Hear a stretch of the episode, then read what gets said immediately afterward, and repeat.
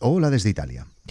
Em, como el lugar de grabación de hoy mm, vale más la pena que habitualmente, voy a hacer una pequeña descripción de mi situación ahora mismo para que me podáis ver o imaginarme, también además de escucharme. Ahora mismo estoy sentado en un banco de madera, que debe tener unos 200 años, y delante mío tengo un campo infinito de tomates, que aquí se llaman pomodoris, como sabréis si algún día habéis ido a comer pizza. Em, estoy apoyando la espalda en la pared de una antigua casa de campiña de la Emilia Romagna, en Turro concretamente.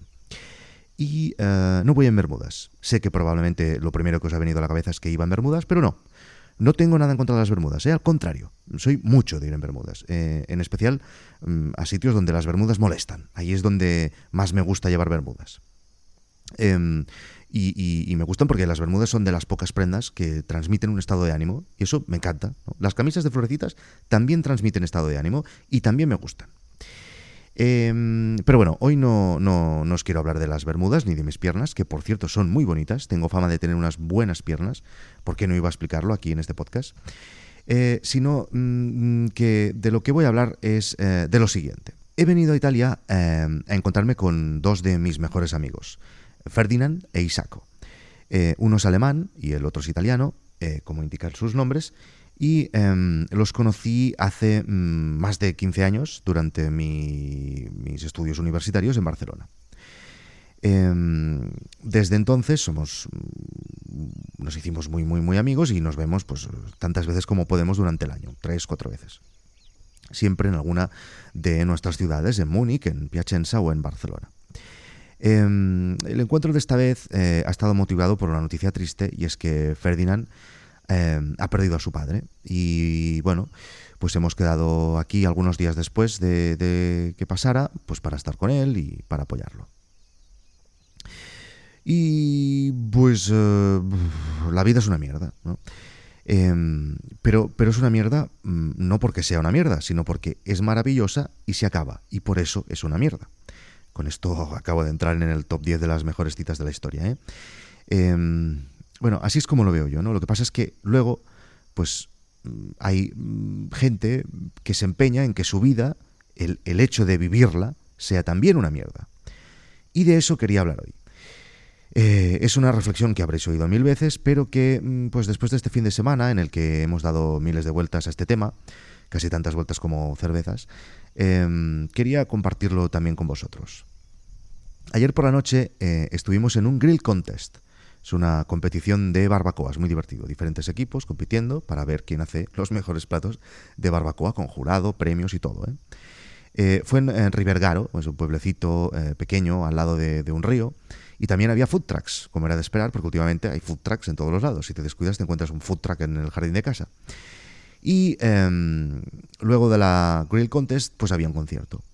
Y uno de los músicos, eh, en la presentación de, una de las canciones que tocó, dijo que, la que iba a cantar a continuación, pues se la dedicaba a una amiga que acababa de perder un trabajo.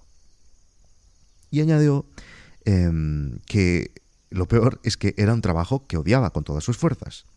Y dijo, em, la merda es que debíamos lamentarci cuando si licenziano da un lavoro di merda. La mierda es que debamos lamentarnos cuando nos echan de un trabajo de mierda. Em, en este sitio, eh, en Rivergaro, estábamos porque Isaco, mi amigo italiano, tiene una fábrica de cerveza artesanal. Y Isaco es el, tipo que más disfruta organizando jaleos que he conocido en toda mi vida. No hay sitio, bar, plaza, balcón o fábrica abandonada de su ciudad, Piacenza, donde no haya organizado una fiesta.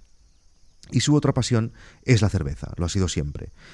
Así que hace tres o cuatro años montó con tres socios más la Butiga, la mejor cerveza que he probado en mi vida. Él es economista, tiene otro trabajo que no le gusta y decidió dar el paso y ser feliz. Y no sabéis cómo de feliz es el tío. Cada vez que lo veo yendo a este tipo de eventos con su caravana antigua de la Butiga para promocionar sus cervezas y que lo conoce todo el mundo y que tiene un producto que le gusta a todo el mundo, bueno, me muero de envidia sana. Em, no, no fue fácil dar el paso. Claro, montar una fábrica de cerveza es una inversión enorme que no os podéis ni imaginar. Horas y horas de trabajo, de trabajo del duro, no del de estar delante de un ordenador. Pero Isaco decidió que quería ser feliz y montó su sueño, el de toda la vida. Y este último año han facturado casi un millón de euros vendiendo su cerveza, siendo feliz. Tengo un montón de conocidos que, no son felices con sus trabajos y, siempre que sale el tema, cuando estamos de viaje o con una cena o lo, que sea, les animo a que monten algo. No, todo el mundo está hecho para montar cosas, esos ya no los animo, claro, pero yo soy de los pesados, que cuando alguien me explica una idea de negocio y lo veo un poco claro, lo doy todo para convencerlos de que lo tiren adelante. Y siempre ofrezco mi ayuda, mi consejo, mi lo que sea. Ya sé que dejar mm, la falsa seguridad de, un trabajo mm, da miedo eh, y por eso siempre les digo que pues, al principio pues, tal vez es mejor idea que lo monten paralelamente. Eso te hace estar más tranquilo durante el proceso, pero que lo monten.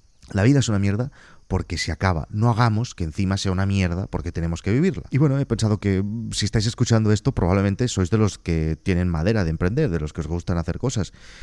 Y pues mira, he pensado que me apetecía también ser pesado con vosotros. Mm, no sé qué tenéis en mente, seguro que tenéis una idea que está relacionada con algo que os apasiona. Hacedlo ya. Cada día que pasáis sin ser plenamente felices, también en el trabajo es una pérdida que no, no, no, no os podéis permitir. Vivimos cuatro días, vivir amargado no es vivir. Y el trabajo es un porcentaje muy elevado de nuestras horas al final de nuestra vida. Es igual que luego la idea no salga o que no consigáis tirarla adelante. Lo importante es hacerlo. El simple hecho de intentarlo hará que os sintáis vivos. Ir cada día al mismo sitio que odiáis con los mismos gilipollas que os rodean solo hará que cada vez os sintáis más muertos. Hacedlo. No sé qué es, pero hacedlo. Y hacedlo en Bermuda, si puede ser. Si queréis explicarme vuestra idea y que os dé mi opinión o, simplemente charlar sobre eso, eh, victorcorreal.com o en Twitter, Víctor Correal. Y ahora os dejo que tener un amigo con una fábrica de cerveza no sabéis el, el trabajo que me da.